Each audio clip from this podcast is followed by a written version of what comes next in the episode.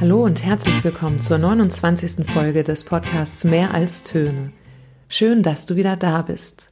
Die heutige Folge ist der erste Teil eines Gesprächs, das ich mit dem Masterstudenten und auch bereits Musiklehrer Felix Theuner geführt habe. Wir sprechen über eine Unterrichtsreihe, in der er das Podcasting sowohl als Inhalt als auch Methode seines Musikunterrichts mit einer elften Klasse ausprobiert hat. Es wird in diesem ersten Teil hauptsächlich um seine Erfahrungen der letzten Monate gehen.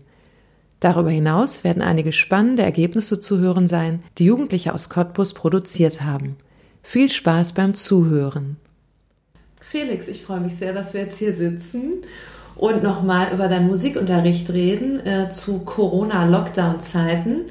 Du hattest ja schon mal mit deinen Kommilitoninnen und Kommilitonen eine schöne Podcast-Folge gemacht zum Thema so Fernunterricht im Musikunterricht. Und da wollen wir jetzt heute anknüpfen, weil ich einfach gemerkt habe, dass du da sehr kreativ geworden bist und viele coole Ideen hattest. Und eine Sache, die ich jetzt aktuell von dir mitbekommen habe, ist, dass du mit deiner 11. Klasse in Cottbus fünf Podcast-Folgen produziert hast ich lese mal kurz vor, wie die hießen. Also da ging es überall um Musik und ihre Bedeutung für Menschen, mehr oder weniger. Der erste Podcast hieß Musik ist Kommunikation, einer hieß Musik und Dichtung, dann Musik im Christentum, Musik ist Bildung und Musik ist Produktion. Und was ich mich da gefragt habe, als ich das sah, wie sind eigentlich die Themen zustande gekommen? Wie haben die Jugendlichen die gefunden? Wie habt ihr das gemacht?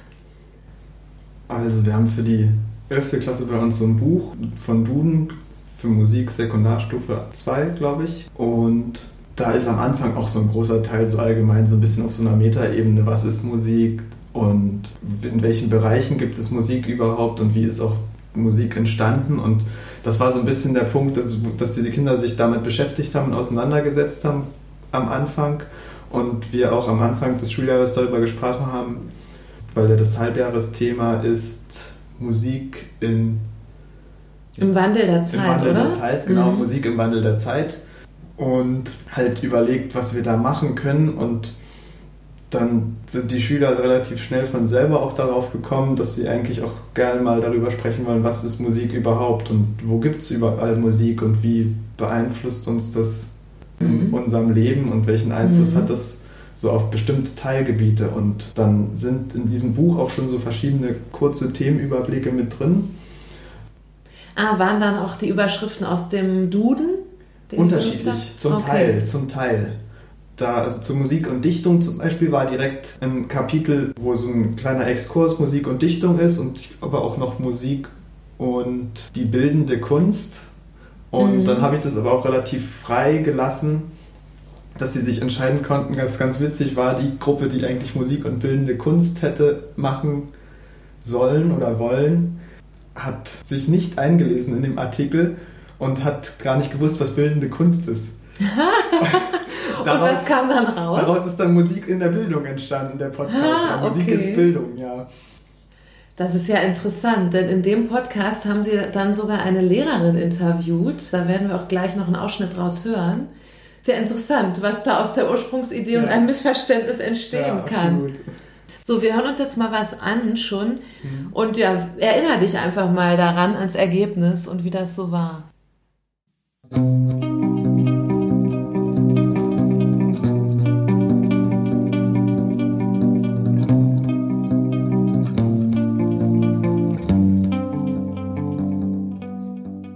Hallo und ein herzliches Willkommen zu unserem ersten Podcast im Fach Musik. Du hast gerade das Intro von Diamant gehört. Dies ist ein 2019 erschienener Song von Rammstein aus dem gleichnamigen Album. Der Musikkurs der 11. Klasse des Max-Delme-Gymnasiums in Cottbus, zu dem wir gehören, beschäftigt sich intensiv mit der Frage, was ist Musik? Musik ist eine Form der Kommunikation, das heißt, durch sie können Botschaften wie zum Beispiel Gedanken, Gefühle, aber auch sinnliche Reize übermittelt werden. Außerdem bietet sie die Möglichkeit, mit anderen Menschen in Kontakt zu treten. Somit können sich die Menschen durch Musik über verschiedene Themen verständigen, wie zum Beispiel über Beziehungen oder auch sich selbst. Außerdem hat jeder Mensch Musik in sich, das heißt, wir produzieren Klänge. Die Klangerzeugung passiert aber nicht nur beim Singen, sondern auch beim ganz normalen Sprechen. Das heißt, wenn wir uns mit irgendwelchen Leuten unterhalten, dann machen wir auch Musik. Das Sprechen und das Singen weisen gemeinsame Wurzeln in älteren, vielleicht sogar vormenschlichen Kommunikationssystemen auf. So wird angenommen, Musik wäre aus Zurufen entstanden, die mit Melodien unterlegt wurden, um sie besser hörbar zu machen. Bis heute wird die Wortsprache der Musik vor allem auditiv wahrgenommen. Und noch heute dient sie der Kommunikation. Damit ist sie der alltäglichen Wortsprache sehr ähnlich. Sie unterscheidet sich aber von ihr, indem das Sprechen oder Schreiben von Texten außerhalb der Musik vordergründig der Übermittlung von Sachinformationen dient, während die musikalische, häufig bildliche Wortsprache nur subjektiv durch Zuhören, Verstehen und Interpretieren aufgenommen werden kann. Deshalb transportiert sie in erster Linie Selbstoffenbarungen wie Gefühle, aber auch Beziehungshinweise und manchmal Appelle an die Zuhörer. Komm in mein Boot. Ein Sturm kommt auf und es wird Nacht. Meine Frage an dich ist jetzt, nachdem du das nochmal gehört hast, was war so dein erster Gedanke, als du dieses Ergebnis gehört hast? Ich war eigentlich ziemlich sprachlos. So, weil ich das nicht in dieser Qualität erwartet hätte.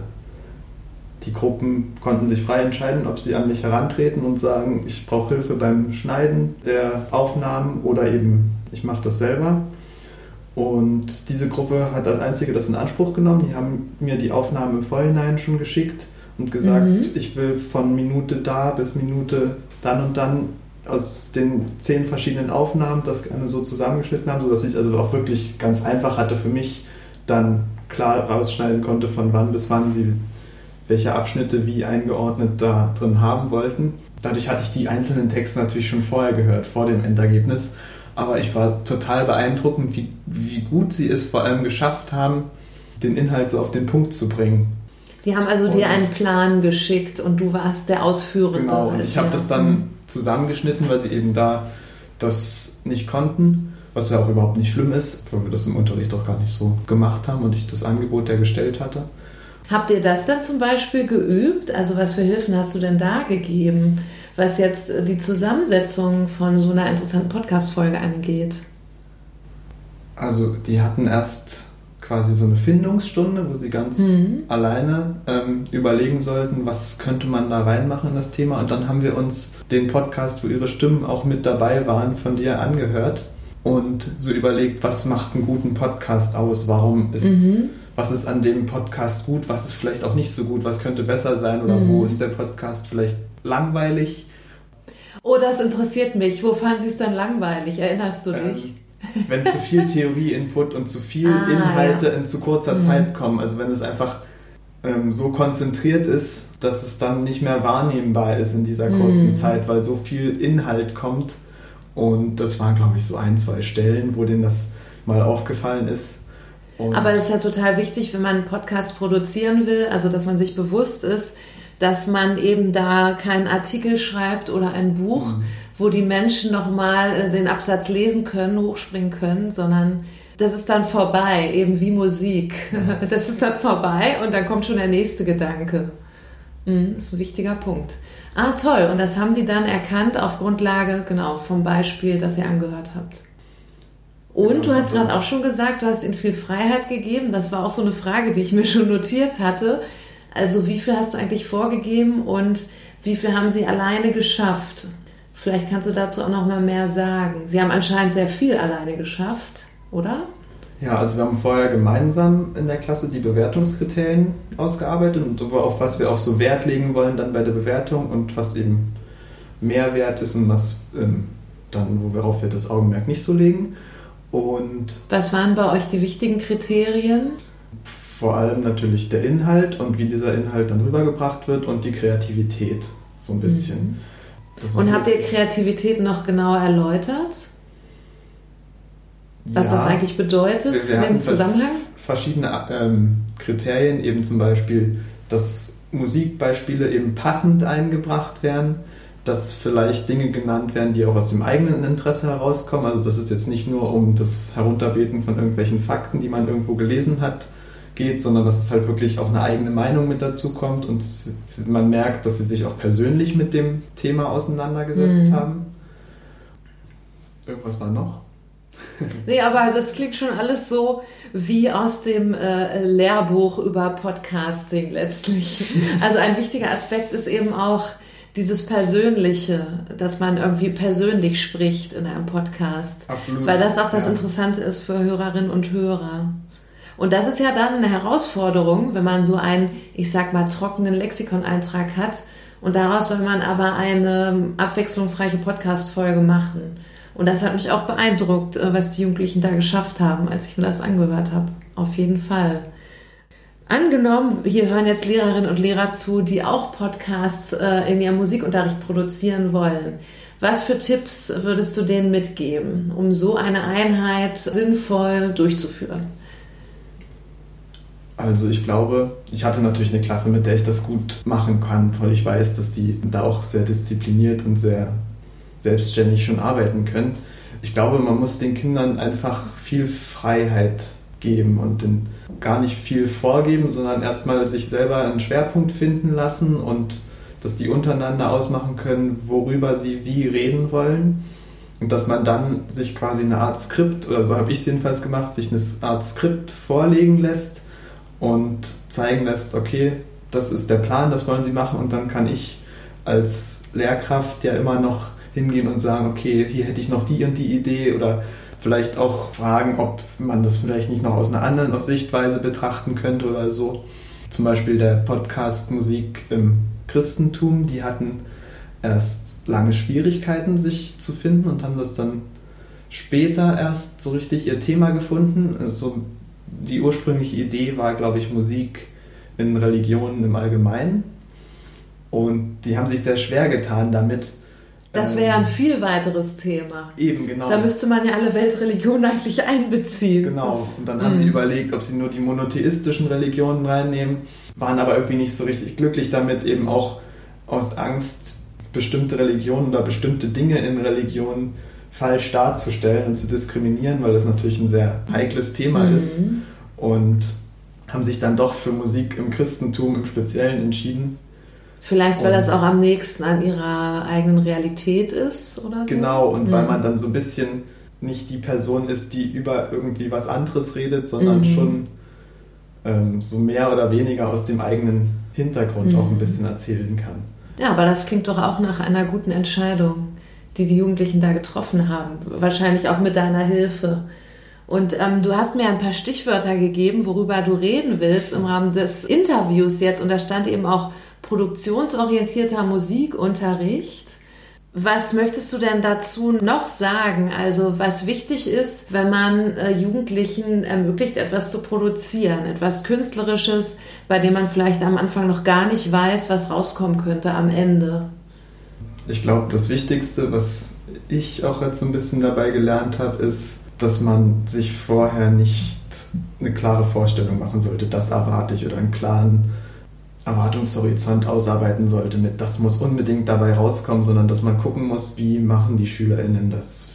Wo, wo gehen die vielleicht hin? Gehen die vielleicht ganz andere Wege, als ich mir das irgendwie vorgestellt habe und dass man eben den Kindern viel Freiheiten lässt, sich selber zu entscheiden und die dann auf ganz andere Gedanken kommen, auf die ich vielleicht so. Freiheit ist ja wieder das Stichwort. Ja. Also ich erinnere mich an meine Zeit in der Schule, als ich Songwriting gemacht habe, auch in Klasse 11. Und da gab es im Rahmen der Einheit, das war meine Examenseinheit, wirklich brenzlige Momente, wo ich dachte, kommt da jetzt überhaupt was bei raus, wo ich ins Schwitzen kam als Lehrerin. Kennst du dieses Gefühl auch? Bei, Ja. bei solchen Verfahrensweisen? Kannst du dich da an einen Moment erinnern, wo du dachtest, oh je, wird das jetzt noch was? Also das hat jetzt bei dem Podcast sehr gut funktioniert, aber bei dem Songwriting war da am Anfang, relativ am Anfang so ein Moment, wo ich das Gefühl hatte, die SchülerInnen sind total überfordert und wissen gar nicht, äh, wie sie jetzt anfangen Mhm. sollen. Und das ist viel zu viel und viel zu groß. Und sie hatten, glaube ich, eine sehr große Angst davor am Anfang, weil natürlich irgendwie Songwriting ist ja was ähm, in unserem Kopf für perfekte Songs und YouTube-Stars und was auch immer steht. Und ich glaube, diese Brücke erstmal zu überwinden, ist total schwierig. Und das war so ein Moment, wo ich dachte, oh je, das läuft hier alles gegen die Wand. Und wie ging es dann weiter? Also nach diesem Moment, in dem du ins Schwitzen gekommen bist. naja, ich glaube, was den Kindern sehr viel geholfen hat, war dann zu sehen, irgendwie die Beispiele eben von dir und auch von den anderen Studierenden, die ganz klar gezeigt haben, okay, wir sind auch nicht die, ja. Perfekte Songs auf Anhieb schreiben können, sondern das sind halt 100 Versuche, die man macht und dann kommt man irgendwie auf eine Sache. Mein, genau, mein Schupra-Lehrer hat in dem Video erzählt, was er für die Kinder gemacht hat, dass er einen, einen, jemanden kennengelernt hat, der mit Stevie Wonder zusammengearbeitet hat und der mit Stevie Wonder gesprochen hat, wie er es schafft, immer so tolle Songs zu schreiben und immer Songs, die irgendwie Ohrwürmer werden. Und dann meinte er halt auch unter anderem irgendwie, er setzt sich halt montags hin und schreibt einen Song den ganzen Tag und am Ende des Tages hat er einen Song. Und dann setzt er sich Dienstag hin und schreibt einen Song den ganzen Tag und am Ende des Tages hat er einen Song. Und das macht er bis Sonntag und Sonntag hört er sich dann alle sieben Songs an, die entstanden sind. Und dann ist er froh, wenn aus einem Song vielleicht so ein bisschen was Verwertbares dabei ist. Mhm. Und so macht er das immer weiter. Das heißt, also keiner hat da irgendwie von Anfang an diesen Perfektionsanspruch. Und ich glaube, das ist auch was, von dem wir als Lehrkräfte oder als werdende Lehrkräfte wegkommen müssen, dieser Gedanke, dass dieses Produkt immer irgendwie in unseren Augen perfekt sein muss, sondern dass es viel wichtiger eigentlich ist, dass die Kinder machen und dass sie sich ausprobieren und dass sie halt also weg vom Perfektionsdenken, weil es uns behindert. Genau und auch in gewisser Weise eben so ein bisschen weg von diesem ich bewerte eben den perfekten Podcast mit 15 Punkten, sondern eher dahin, dass man auch den Prozess versucht zu bewerten und die Entwicklung versucht zu bewerten und eben nicht irgendwie. Hast du das auch transparent gemacht den Schülern gegenüber? SchülerInnen gegenüber? Ich habe es versucht. Ich habe es versucht. Mhm. Wir haben uns halt diese Kategorien ausgearbeitet in dem Podcast und denen auch jeweils dann so Punkte zugeteilt nach den jeweiligen Wichtungen und ähm, ich habe versucht, diese Punkte dann auch möglichst transparent in den Auswertungen aufzuzeigen und zu zeigen, auch ähm, was meiner Meinung nach hätte noch anders laufen können oder wo jetzt noch was gefehlt hat. Es ist, glaube ich, mir nicht immer gelungen. Und ja, das ist auch eine Übungssache. Absolut, ja. Ich, ich, ich glaube, mindestens eine Gruppe war dabei, die mit einer, mit einer besseren Note gerechnet hätten. Ah, und die waren enttäuscht. Die dann ein bisschen enttäuscht waren was mir total schwierig gefallen ist, mhm. total schwer gefallen ist natürlich, weil mein Abstand zu den Schülern auch noch nicht so ein großer ist. Manche kenne ich schon seit vielen Jahren aus dem Chor und habe da auch, glaube ich, eine sehr persönliche Beziehung zu denen. Ah, ja. Und dann habe ich die im Unterricht und muss dann sagen, das ist eben nicht mehr im Einserbereich eigentlich. Und der Einserbereich, also was ja auch überhaupt nicht schlimm ist. Ja, aber das ist echt auch ein Problem ne, in den künstlerischen Fächern, mhm. dass man sich dann so öffnet vor allem wenn man einen Song schreibt, darüber haben wir auch geredet. Mhm. Also das Seminar der UDK mit den Jugendlichen und euch, äh, die als Lehrer zusammentraf.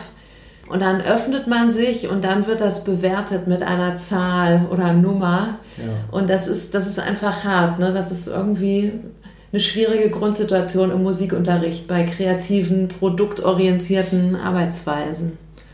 Ja, und mhm. ich finde, man muss irgendwie versuchen, davon eigentlich wegzukommen, zu sagen, ich bewerte hier nach perfekt ist eins und dann abstufend nach unten, sondern ich muss halt irgendwie mehr Arbeit oder mehr, mehr die Arbeit bewerten und mehr das, was die eigentlich so. Wie sie sich entwickelt haben genau, ne, in dem ja, Zeitraum. Richtig. Mhm.